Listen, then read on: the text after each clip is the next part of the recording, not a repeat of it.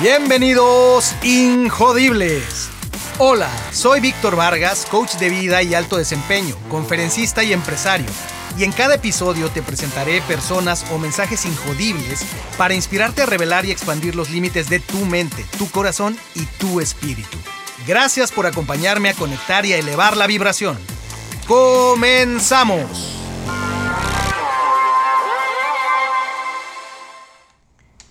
Bienvenidos Injodibles. En este episodio tengo el gusto y el placer de platicar con una persona que vaya que sabe de cómo funciona tu mente y cómo ponerla a tu favor, cómo sea un jugador de equipo tu mente y tú. Ella es Pau Arroyo de Mind Boss. Hola Pau, ¿cómo estás? Muy bien, gracias Víctor. Muy contenta de estar aquí en Injodibles. Me encanta la idea de que me consideres una injodible. Totalmente. Vamos, a platicar mucho de esto. Claro que sí, Pau, ¿no? Encantado, encantado de tenerte. Eh, y como sabes, en Injodible queremos eh, contar, quiero contar y compartir historias inspiradoras, historias de personas injodibles que nos muestren que todos llevamos ese injodible dentro que somos más eh, injodibles de lo que creemos. Y es parte de lo que busco, hacer esta colección de historias y tú sin duda eres una de ellas. Muchas gracias. Cuéntanos, Pau, ¿cómo, cómo, cómo empieza tu historia? ¿Cómo llegas, antes de, llegar a este punto en tu vida donde estás haciendo estas cosas tan interesantes, eh, ¿quién era Pau? ¿Cuál es la historia? ¿Cómo empieza? Si esto fuera un cuento, ¿érase una vez? Fíjate que empieza desde muy chica. Empieza desde, yo creo una edad más o menos entre los 10 y 11 años, en que empiezo a conocer mucho de este mundo de la introspección y la meditación. Por supuesto que a esa edad realmente pues no le ponía mucha atención a, estos procesos y a esta enseñanza, más lo veía mucho, lo veía mucho tanto con, con mi mamá, con mis tías, etc. Y, y con mi papá también. Fíjate que no es muy común en los hombres el hacer todo el trabajo de introspección y conectar con las emociones y la mente y todo este, este show. Más mi papá era una persona sumamente tanto analítica como emocional, o sea, se, dejaba sentir y, se dejaba experimentar toda esta cuestión de, verse vulnerable, ¿no? Entonces, de las dos partes fui aprendiendo mucho y creo que son, son cosas que vamos hilando mucho después. Llega ¿A, qué, se dedicaban tus papás? Mi papá era, eh, pues era comerciante de todo, mi mamá era maestra, entonces, eh, como que mucho de eso también les aprendí. Mi papá era mucho del nada es imposible. Se dedicaba siempre a lo que quería y le iba súper bien. Algún tiempo estuvo en bienes raíces, este, también mucho en, sistemas. Entonces, él siempre fue... ¿Si has visto la película de Catch Me If You Can? Eh, la recuerdo poco, pero sí. Bueno, no era con, o sea, no, no hacía maldades ni nada por el estilo como lo hace Leonardo DiCaprio en esa película. Más era muy de la mentalidad de lo que quieras ser, puedes lograrlo. Y creo que eso fue algo que, que me acompañó toda la vida. Y, y, mi mamá también tiene mucho esa personalidad de, de, lograr las cosas, de salir adelante a pesar de las adversidades, de, de, siempre tener esta parte de conectar contigo mismo muy, muy arraigada. Entonces, esas dos fuentes fue lo que me, me, nutrió. Dos grandes personajes en tu historia. Dos grandes personajes. En, ese ¿Hubo después más personajes? Uy, sí, imagínate. Yo creo que cada vez vamos, vamos eh, sumando más personajes a la historia. Y luego llega un punto en mi vida bien interesante, Víctor, que fue hace cinco años más o menos, tendría unos 25, 24, 25, en donde empiezo a experimentar ansiedad. Y la ansiedad, ahorita está el tema a todo lo que da, no sé si sea porque pues estoy en esto y me doy cuenta de, la gran cantidad de personas que están pasando por un trastorno de ansiedad, eh, de depresión también. Entonces, para, para ponernos en contexto, yo acaba de recibir anillo, llevaba ya seis años con mi novio, ahora esposo. Eh, me cambié de ciudad, yo viví, mucho tiempo en Estados Unidos y, y en ese proceso me vengo acá a Monterrey para como que ya ver qué onda. Yo aquí tenía mi casa de, soltera también, entonces tenía donde llegar.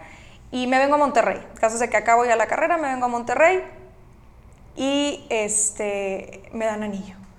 Y para mí representó un cambio radical, tanto el cambiarme de ciudad como el cambiar de, pues, eh, de una etapa a otra de tu vida, ¿no? Era ya el, bueno, ahora sí ya adulto, ya te vas a casar. ¿Va en serio? Ya va en serio, yo me, me resistí a crecer, este, más bueno, entonces entró en, en, en toda esta parte de, del cambio de vida y, y me entró una crisis, me entró una crisis muy grande porque, bueno, lo que te platico, mis papás siempre fue como separado porque ellos se separan cuando yo tengo cinco años. Eh, siempre tuvieron una, una relación como digamos que muy, eh, ¿cómo se dice? Friendly, eh, amistosa, más se estaban separados, ¿no? Entonces fue cuando yo me fui, a vivir a Estados Unidos, etc. Entonces tenía como que las dos corrientes, más cada quien por su lado. Entonces para mí, a pesar de que nunca se divorciaron, para mí esa separación era, pues así es, ¿no? Porque desde chiquita. Entonces en el momento en que a mí me dan anillo, me entra como esta inconsciente. Te quiero decir que fue muy inconsciente la reacción me empieza a entrar como esta preocupación, estrés, voy a ser buena esposa, es algo que es para mí, estar hecha para esto, va a funcionar o no va a funcionar, porque pues yo viví que no funcionaba, ¿no? El matrimonio. Entonces, eh, me entran todas estas preocupaciones y te digo inconsciente porque yo decía, ¿qué me está pasando? ¿Cuál estrés de qué? Si voy llegando, es más, todavía ni tenía trabajo, estaba en el proceso de, de encontrar trabajo y como bien sabemos, no es lo mismo buscar trabajo en Estados Unidos que aquí, aquí es un poquito más complicado, es una realidad. Entonces estaba también en ese proceso de cambio, que toda la vida he trabajado, entonces llegar aquí como que rascándome el ombligo unos meses sí me, me costó. Entonces, en, en, en, así resumidas cuentas, estaba viviendo muchos cambios, grandes. Yo no los veía ni los percibía como grandes en ese momento. Para mí era, pues es normal, me cambio de ciudad, no pasa nada, me adapto sin embargo, en esta parte inconsciente sí estaban esas emociones. ¿Y por qué es tan importante hacer hincapié en esto? Porque así vivimos la vida, Víctor. Vamos por la vida en inconsciencia, vamos como en automático y es por eso que nos suceden las cosas, hay cambios emocionales fuertes, entramos en crisis y decimos, ¿qué me pasa? ¿Qué me pasa? Mencionas algo interesante, todo, es muy interesante, pero hay un punto donde, donde dices, eh, me cambio de ciudad o me cambio de lugar donde vivo. Y se me hace interesante porque eh, lo he encontrado como un, patrón común, no, es el único factor, pero es un patrón común en estas historias de héroes. ¿no? Eh, en, la ocasión en la que grabamos tu podcast, yo te compartía mi, mi, viaje de transformación. Y aunque no ahondé mucho en eso en el podcast, efectivamente para mí fue un parteaguas venirme eh, de la Ciudad de México a Monterrey. Y sin duda tuvo mucho que ver en esa transformación, o sea, como que magnifica el cambio de lugar, el cambio de residencia. Y si lo vemos en las grandes historias, casi las grandes historias, siempre el héroe sale del lugar donde vive. Es que sales de tu zona de confort totalmente. ¿no? En la Biblia, tal vez sea metafórico, o en estos libros este, históricos, bíblicos, los grandes personajes generalmente siempre emigran, ¿no? Siempre está ese éxodo. Entonces, me llamó mucho la atención ahorita que decías cómo lo relacionaste con también la experiencia de, de, tu niñez, de, cómo lo viviste con tus papás, y luego este cambio de lugar como que eso tal vez magnificó cosas y te llevó a, estar más consciente o a descubrir algunas cosas. ¿Crees, ¿crees que tiene que ver? ¿Crees mucho. Fíjate que ahorita que lo mencionas, sí. O sea, no me había clavado en ese aspecto más. Sí, sí tiene mucho que ver porque si lo vemos desde esa perspectiva de que realmente estás saliendo de tu zona de confort, pues te cambia todo. Y ese salir del área de confort, yo creo que es una de las herramientas que más me ha ayudado en la vida para seguir evolucionando y creciendo es una de las herramientas que, más se ha manifestado en mi vida en esas etapas de evolución y crecimiento y que muchas veces es que la vida te empuja a esos cambios, ni siquiera te das cuenta, ¿no? Y luego cuando, cuando ya te das cuenta, porque estamos en la crisis y es ahora sí que me pasa, cuando ya te das cuenta que estás viviendo en una situación así difícil, dices, híjola, la estoy pasando mal y es a causa de este cambio y es a causa de que me salí de mi zona de confort, más, no me dejarás mentir, siempre el resultado es súper enriquecedor. O sea, ese cambio, todo el proceso que tengas que vivir a través de, de, ese proceso, más bien a través de, de, todas las adversidades que vas a vivir en, dentro de ese proceso, es lo que te transforma y te enriquece totalmente. Por eso dicen que todo lo que quieres o todo lo que mereces está del otro lado de tus miedos, es decir, más allá de los límites de tu zona de confort. Pero ¿cómo sales, Pau? ¿Cómo sale una persona de zona de confort? ¿Hay un proceso, hay una manera, hay una recomendación? Para salir de la zona de confort en cuanto a cualquier situación que se esté viviendo, ¿verdad? Pues generalizando yo creo que es afrontar, es afrontar y aceptar las circunstancias que estés viviendo. Muchas veces no vas a tener la culpa, como lo he mencionado en alguno de los podcasts, muchas veces no vas a tener la culpa de lo que esté sucediendo en tu vida, de las circunstancias, más siempre vas a tener la responsabilidad. Entonces, asumir, aceptar primero lo que estás viviendo, asumir la responsabilidad de salir de ahí. ¿Sí? ¿Por qué? ¿Y por qué, y por qué necesitamos salir de nuestra zona de confort? Muchas veces no es que nosotros queramos, muchas veces te presenta esa situación, como decía ahorita, de, de repente son esos sopetazos que nos da la vida de, hey, salte de ahí, porque si no, no creces. Entonces, ¿cómo le hacemos? Haciendo conciencia de que necesitamos salir de la zona de confort primero. Como decía, aceptarlo, tomar acción. Tomar acción, muchas veces no te vas a sentir motivado a tomar acción pero el simple hecho de tomar acción ya te va a dar resultados diferentes. Y eso te, va a traer más motivación. Te va a generar motivación para seguir adelante. Entonces se va volviendo como esta espiral, pero hacia arriba. Y dijiste algo muy interesante también. O sea, en este tomar conciencia, en algún momento dijiste, y a veces la vida te empuja, lo cual quiere decir, no siempre es un ejercicio estudioso y calmado donde me senté con calma y evalué, sino muchos de los grandes cambios o lo que me lleva a salir de la zona de confort es porque el universo me empuja, porque las circunstancias se dan. ¿Crees que se da así? Y muchas veces se da de esa manera, o sea, a lo que voy es, la vida te empuja a esas situaciones y muchas veces ni siquiera tienes conciencia de que va a ser algo que te saque de tu zona de confort para crecer. Simplemente lo experimentas y en el momento, como decía ahorita, es terrible, porque es un cambio muy, muy, muy drástico en tu vida. Te lo voy a platicar como lo viví yo. Cuando empiezo con estos, eh, esta sensación de ansiedad, yo no me reconocía a Víctor. O sea, yo decía, ¿qué es esto? Yo siempre he sido una persona súper alegre, súper positiva y la verdad es que eh, yo creo que optimista de más. Eh, siempre he sido muy social, cero miedosa, la verdad es que siempre he sido bien entrona. Entonces, entrar en esta etapa en donde me sentía todo lo contrario, o sea, literal, la vida me sacudió y me sacó de mi zona de confort cañón, sin yo estarlo buscando, por eso te digo que te llega de sopetazo. Me transformó. ¿Por qué? Porque entonces ahí te das cuenta de que, oye, no te conoces ni poquito de lo que pensabas, porque estábamos en modo automático. Entonces yo estaba viviendo mi vida en modo automático y estaba pues aparentemente bien, ¿no? Pero no creces porque estás nomás ahí estancado en esa zona de confort, en el, ah, pues sí, yo estoy muy feliz con mi vida y todo está tranquilo y tengo mi novio y salgo de fiesta y nomás estás ahí. Pero en esta vida y en las que vengan, venimos a evolucionar, a seguir creciendo y aprendiendo. ¿Y a través de qué? A través de estos, pues a lo mejor, positos que nos pone la vida. Entonces, cuando empiezo, te digo, con, con lo de la ansiedad, dejo de sentir ese control sentí que perdí el control en todos los aspectos de mi vida. Sentía que me estaba perdiendo, que no sabía ni quién era, que no sabía ni qué decisiones tomar, qué son estas emociones que estoy sintiendo, ni en mi vida las había experimentado. Usaba mucho la palabra depresión de una manera muy, digamos... Ligera, vaga. Ligera, sí, sí, sí. O sea, era, ay, estoy deprimida porque no comí hamburguesa hoy.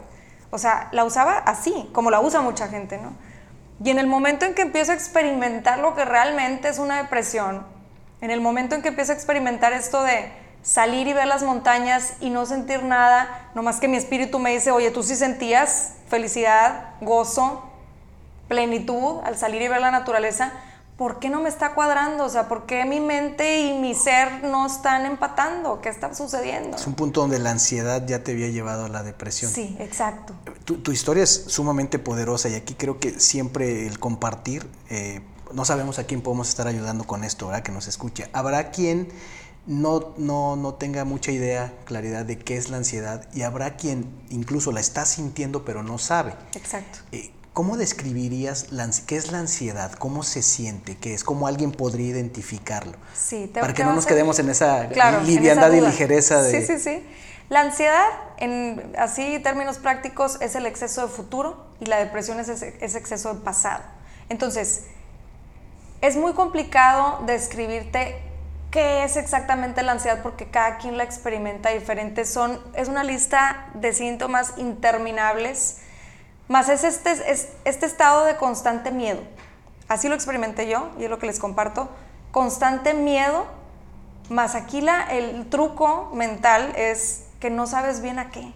O sea, no hay una amenaza que se esté manifestando ahí. O sea, por ejemplo, la ansiedad la tenemos todos y se activa para como un mecanismo de, defensa, ¿no? Entonces, por ejemplo, cuando de repente digamos que se te aparece un león aquí enfrente, pues hay una amenaza que, estás viendo, que puedes observar, una amenaza real.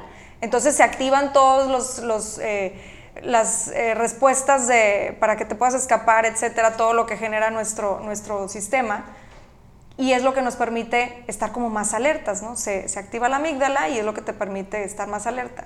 Sin embargo, pasa el mismo proceso, la amígdala se, altera, pero no hay una amenaza real.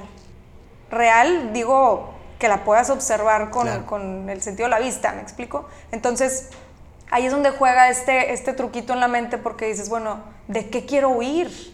si no lo estoy viendo. Y como estamos bien habituados a que lo que vemos y tocamos es lo real y estamos un poquito despegados de esta cuestión de emocional, siento que por ese lado nos, nos juega ese truco de la mente, te digo. Entonces para mí era como muy confuso el, a ver, ¿me estoy volviendo loca o qué onda?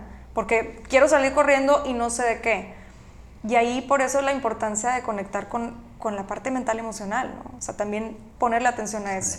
La depresión. como la describías, eh, me vino a la mente este, eh, esta descripción o este uso de la palabra miedo en inglés, fear, fear que la usan como acrónimo y dicen false evidence appearing real. Exacto. Falsa evidencia apareciendo ser real. Exacto. Y que a todos nos ataca mucho, pero creo que eh, en temas de ansiedad, efectivamente ese exceso de futuro, esa incertidumbre que se siente, ese ver amenazas por todos lados, pues se representa muy bien aquí, es amenazas que probablemente la probabilidad que se materialicen son muy pocas o, definitivamente no está ahí, pero, pero altera tu estado físico y mental. Y emocional. Entonces, esa era esta etapa en la que estabas. estabas Yo eh, hice esa pausa para que nos llevaras a ese viaje y creo que quedó bastante bien descrito. ¿Qué es la ansiedad? Entonces, ya estabas instalada en esta etapa, estabas en este tema de... Eh, exceso de futuro y el miedo y en este círculo vicioso de, qué, va a pasar conmigo y que si me muero y que si tengo una enfermedad, etcétera. Depresión, y de la mano, decías también. Sí, sí, sí, de la mano venía la depresión. Y la depresión era mucho también por exceso de pasado. Y dices, bueno, ¿cómo? Pues entonces decídete cuál, exceso futuro de pasado. Era exceso de pasado también porque era muy, mucho el, el añorar quién era yo antes de este proceso que estaba viviendo. Era mucho el, a ver, yo era súper alegre, como te decía ahorita, súper social, no me daba miedo nada. Entonces empezaba con este trastorno. Ya cuando es un trastorno de ansiedad es porque lo estás experimentando seguido todos los días con ataques de pánico, etc. Entonces yo ya estaba en ese punto. Estaba en un punto en el que ya estaba interfiriendo con mi día a día y empezaba con ese exceso de pasado de ¿por qué estoy dejando de manejar? ¿Por qué me está dando miedo salir de mi casa, que es agorafobia? ¿Por qué estoy dejando de convivir con la gente? ¿Por qué el miedo a todo y a todos? ¿Qué me está sucediendo? Yo era así, así, así, así. Entonces estaba muy clavada también en mi vida anterior a esta crisis. Por eso el exceso de pasado y, y por ende la depresión. ¿no? Y, y veía todo gris, Víctor, todo gris. O sea, ya, me, ya entiendo las caricaturas que, que, dicen, es que todo se ve gris y la depresión. Ya lo entiendo, de verdad, es como perder el color de la vida. ¿Dónde identificas ese punto donde tocas fondo y algo cambia? ¿Dónde, dónde viene ese... ¿Qué parte de la historia? Punto de inflexión. Sí, fíjate que fue eh, cuando, me acuerdo que estaba haciendo ejercicio, me salía mucho a, a caminar y a correr y, me acuerdo que ya no podía más. Y estuve, estuve como a punto de decir, ¿sabes qué? Ya tiro la toalla. Me senté un rato y me puse a hablar con mi Ser Supremo. Empecé a, a platicar y decir, ¿sabes qué? Ya estoy harta de esto. Necesito que me mandes señales, necesito que me mandes señales de que debo seguir aquí. Y me acuerdo que, digo, aquí a lo mejor dicen, híjole, ya parece capítulo de Rosa de Guadalupe, pero me acuerdo que se me aparece un colibrí enfrente y para mí eso fue una representación increíble del... ¿Tú pediste una señal? Yo, sí, pediste una señal y aquí está, ¿no? Entonces, es muy raro que un colibrí se te ponga enfrente de cara a cara, casi siempre huyen muy rápido, entonces para mí eso fue como un despierta, ¿no? Y a partir de ese momento fue cuando yo dije, sabes que ya es momento, o sea, ya me permití vivir esto un buen rato, en ese inter estuve en tratamiento psiquiátrico, me estuvieron medicando, cosa que me costó mucho porque yo siempre fui muy de, pues ni para el dolor de cabeza, para que me entiendas, entonces fue un proceso difícil y yo tenía muy claro desde el principio que el tratamiento psiquiátrico iba a tratar el síntoma, más no la raíz. Tenía muy claro que yo tenía que irme más a fondo para sanar. Tenía muy claro que esto era algo, una cuestión mental emocional. Entonces fue cuando dije, ¿sabes qué? Ya me permití este tiempo, ya me permití vivir lo que tenía que vivir, acepto que tengo ansiedad, acepto que tengo depresión, me salgo de victimilandia y ahora qué voy a hacer, ¿verdad? O sea, ¿cuál es la acción que voy a tomar? Entonces empieza este proceso que a mí me encanta decirlo así.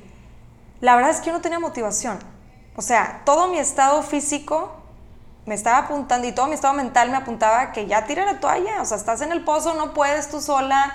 Ese era mi diálogo interno. Ese era el diálogo que yo estaba teniendo conmigo misma. Entonces actué sin motivación, Víctor. Muchas veces pensamos que hay que tener motivación para actuar. El gran mito. Exacto, exacto. Entonces yo decía, voy a actuar sin motivación y a ver qué resultados me dan. Y empiezo a obtener resultados. ¿Qué resultados? Empecé a conectar muchísimo más conmigo misma. Ahí fue cuando entro en el mundo de la meditación que como te platicaba al principio, ya tenía todos esos conocimientos del poder mental, de la meditación, de la contemplación, de estar más reflexivos, etc. Entonces lo empiezo a jalar desde mi esencia. ¿Cómo? Porque empecé a meditar, empecé a tener estos momentos de, de paz en mi día. Eh, ponía audios en YouTube, a veces no me gustaban, de repente me grababa yo. Me acuerdo que me grababa yo, porque yo decía, yo necesito como más guiada en, mi, en lo que estoy viviendo. Entonces me grababa y me ponía yo misma mis meditaciones guiadas y empecé a conectar mucho con esta parte de mi esencia.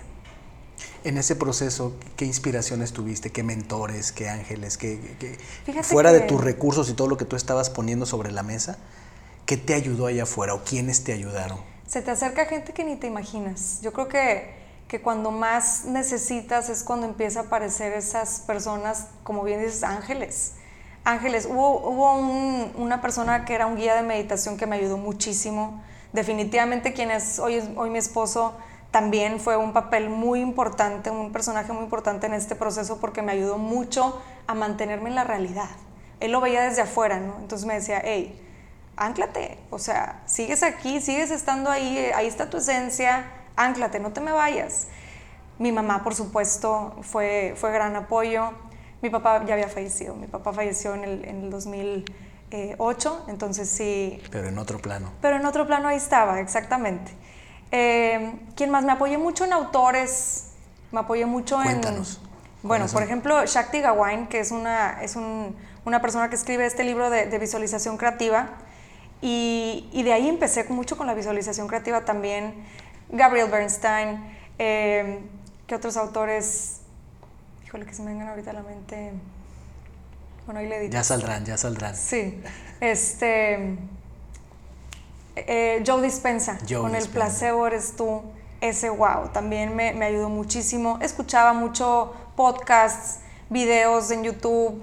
Los podcasts ahorita ya están como más fuertes, en ese entonces no tanto más. Había muchos recursos a donde podía acudir.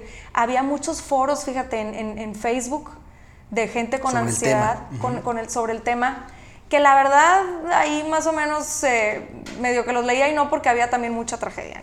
El caso es de que, bueno, me apoyé en muchas personas que estaban viviendo algo parecido y me empecé a dar cuenta de la cantidad de personas que había con esto, ¿no? Porque pues, cuando estás enfocado en otra cosa ni te das cuenta que esto existe. Entonces esos fueron los personajes principales que me ayudaron en este proceso.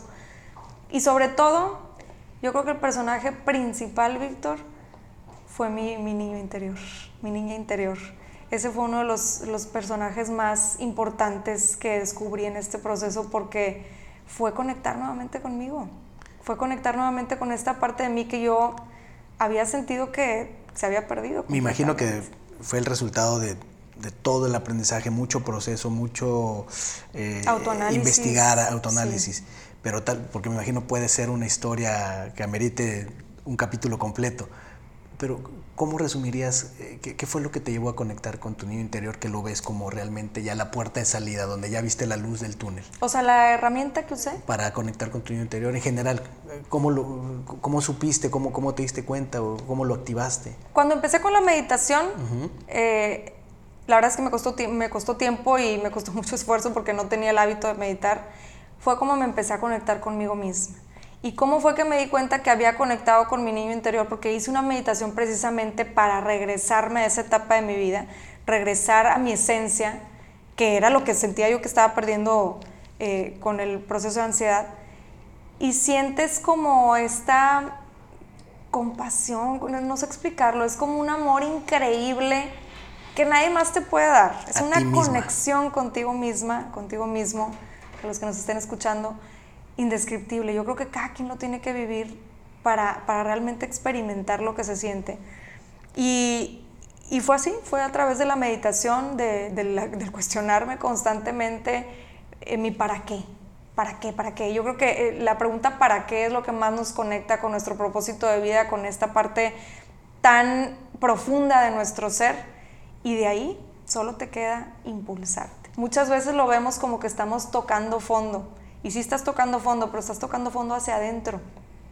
Entonces, en ese mismo viaje de tocar fondo, entre comillas, pues sí, te estás, te estás, te estás yendo en un viaje interior tan profundo que sientes que estás tocando fondo, pero como, como dice una frase, creo que es de Benedetti, que dice, eh, bienaventurados aquellos que tocan fondo porque no queda otra alternativa más que de ahí mismo impulsarse. Entonces, yo creo que ese fue el momento así de click, el aha moment que decíamos ahorita en, el podcast, eh, en donde haces ese clic y dices, ok, ya viví lo que tenía que vivir, ahora sí, todo uso todo este aprendizaje, todas estas lecciones de vida para impulsarme y ahora sí hacer lo que tengo que hacer, actuar. muy, muy rico y muy relevante lo que, lo que estás compartiendo conectar con tu niño interior o como tal vez le, otras personas le llamen de otra manera, pero esa conexión interna que decías muy importante con un gran sentido de compasión por ti mismo, que compasión no es este sentido de sentir lástima, sino compasión es eh, un, nivel muy elevado de amor por ti mismo, de observarte, reconocerte. Pero dijiste otra cosa también muy, muy poderosa, que es actuaste y actuaste sin motivación. Y ese es sumamente importante porque eh, normalmente las personas cuando estamos eh, eh, pasando un momento difícil, una depresión, no importa todo lo que nos digan, decimos, si no es tan fácil, ¿no? O sea, lo peor que te puede pasar es alguien que llegue y te diga, échale ganas. Alguna vez con, sarcasmo, con sarcasmo sí dije, me le quedo viendo a la persona y pongo cara así de, wow, sí es cierto, eso no, se, no, se, me, había ocurrido, echarle ganas. ¿no? Exacto. Entonces, el tema es este, el tema es que existe este, este mito, esta idea de que salimos del agujero cuando por fin nos sentimos fuertes, motivados, y entonces es cuando uno sale de la depresión y demás. Y no es, cierto. O sea, lo escuchas o lo lees una y otra vez en personas de, de éxito, en personas que han trascendido cosas muy fuertes en su vida, eh, y normalmente el patrón es ese, es todo cambió el día que sin motivación, sin fuerzas, sin aparentemente ya esperanza, decidí actuar y empecé a caminar y empecé a hacer algo por mí mismo. Exacto, y ahorita mencionabas, dices, eh, que cuando te dicen sal adelante y todo, dices, pues es que no es, no es así de fácil. Claro que no. Lo fácil es tirarte. Lo fácil es tirar la toalla. Ese es el camino fácil. Lo difícil es de verdad usar la resiliencia, actuar en el momento sin motivación, como bien decías. Sí, actuar sin motivación. Fantástico. Hemos, hemos, hablado de varias cosas que eh, como que en la mente he ido enumerando, ¿no? Es aceptar en algún momento hablaste, o sea, como si pusiéramos los pasos, aceptar, atender, poner tu atención ahí, ya que lo acepté, actuar, atreverte, Exacto. aprender y apreciar. Exacto. Cinco, cinco As. Cinco As y los pasos bien claritos. Y los pasos bien claritos. Y de ahí viene el proceso maravilloso. De ahí haz de cuenta que la oruga se convirtió en mariposa. ¿Por qué? Porque tomé toda esa lección que estuve viviendo y la, la potencialicé, la hice parte de mi para qué. ¿Cómo? Empecé a ayudar gente que estaba pasando por lo mismo. De hecho, se me olvidó mencionar que en ese momento en donde sentí que toqué fondo y que, me conecté con mi ser supremo, y digo, y le, y le decía, si tú me ayudas a salir de esto, y lo digo en general, cualquiera que sea tu creencia, tú te conectas con, con Dios, con Buda, con el que tú creas, ¿no?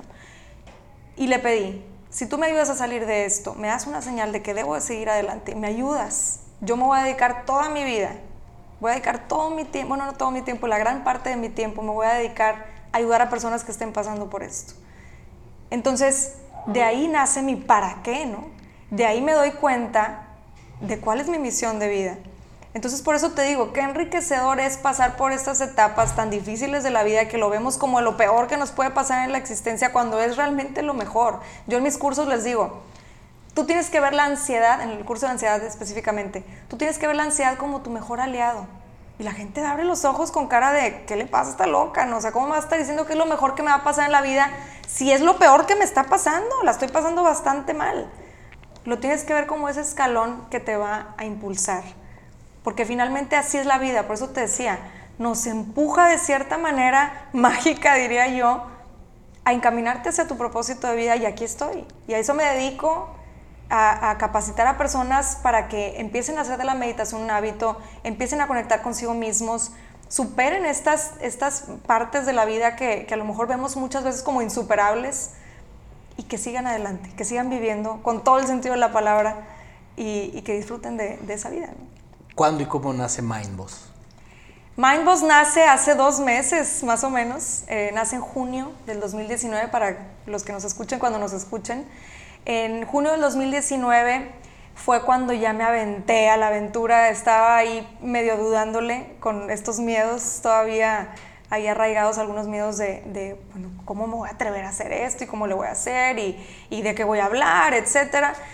Y después de mucho tiempo de estarlo meditando, de estar pensando, después de muchas personas que me pedían que habláramos de estos temas más extensamente, eh, hablando de, la ansiedad, de la depresión, de los procesos mentales, de cómo entrenar nuestra mente para vivir en plenitud, dije, ¿sabes qué va? O sea, lo tengo que compartir. Yo creo que es información que nos sirve a muchísimas personas. Ahorita siento que, que sí lo vemos mucho, la cuestión de la salud mental, si es todo un tema. Entonces, eh, Mindboss nace precisamente de ese proceso que yo viví, nace de, del atreverte, atreverte, aventarte al otro lado del miedo y, nace también de un empoderamiento increíble que sentí a partir de que me conecté conmigo misma.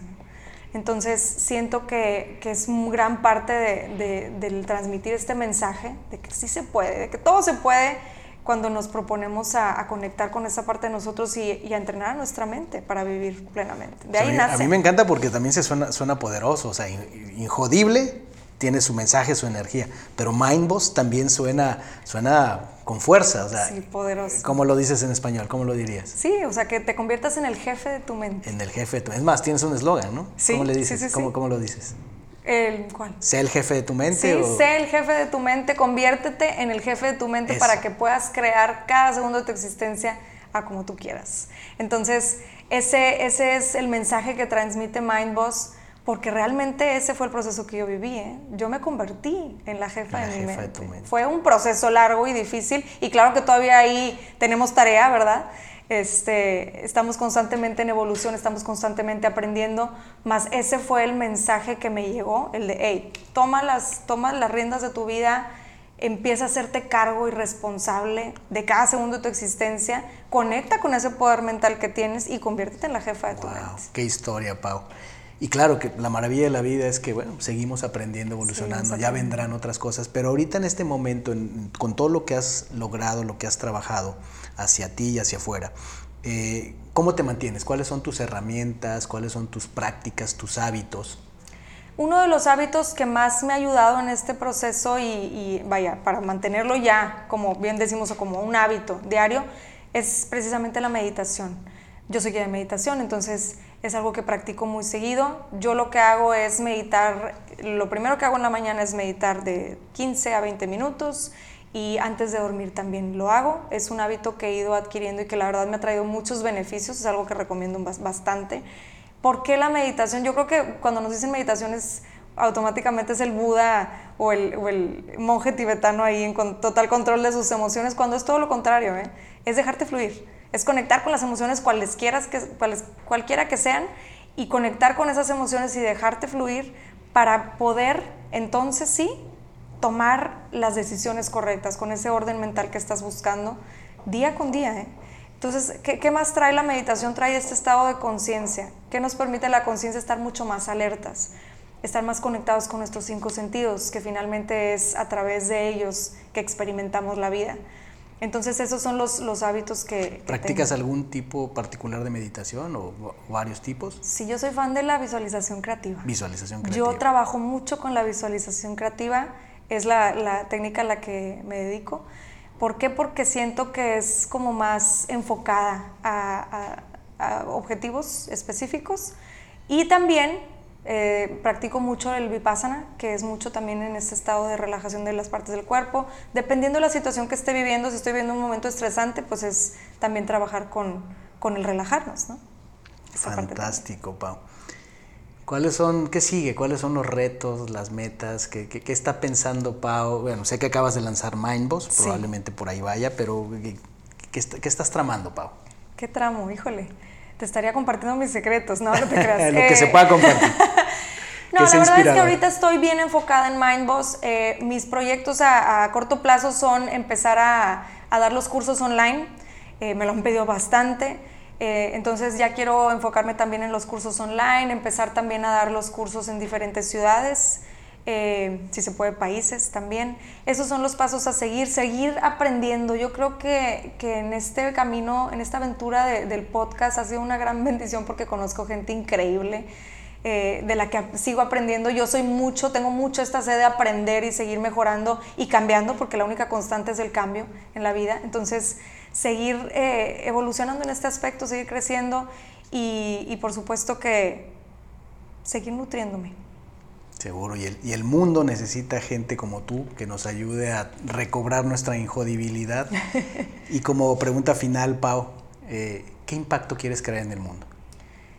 Yo creo que mi objetivo final es y seguirá siendo el transmitir esta información y de que todo el mundo conozca ese poder mental del que les hablo. Yo, yo siento que, que, en el momento en el que conectamos con este poder mental, en el momento en el que sí creemos en esta realidad y lo usamos a nuestro favor, podemos vivir la vida que deseamos. Todo está en la mente. Y finalmente ese es mi objetivo, que todo mundo entienda o que todo mundo conecte con esta parte de que todo empieza y termina en la mente. En la mente, wow, qué poderoso. Pa, muchísimas gracias. Eh, encantado de, de, de, escuchar tu historia y la manera en que la cuentas, eh, lo poderoso de tus motivos y tus aprendizajes y que siga ese impacto y que Mindboss llegue lejísimos, que seguro así será. Y esperamos vernos en algún otro episodio. Claro que sí, Víctor. Muchísimas gracias. Gracias por, por tu tiempo. Qué maravillosa conversación con Pau Arroyo.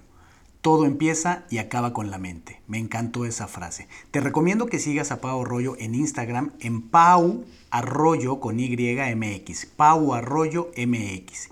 Y esta conversación no ha terminado. La mejor parte está por comenzar y eso será con los comentarios que me regales en cualquiera que sea la plataforma de podcast que utilices para escucharme y también en mis redes sociales. Me encuentras en Instagram como Ser Injodible también como Víctor-Vargas-Wow, se deletrea W-A-O, en Facebook como Ser Espacio Injodible y también como Wow Coaching and Consulting. Gracias por haberme acompañado en un episodio más para moldear y forjar tu mentalidad injodible. Tenemos una cita con tu grandeza en el próximo episodio. Hasta entonces.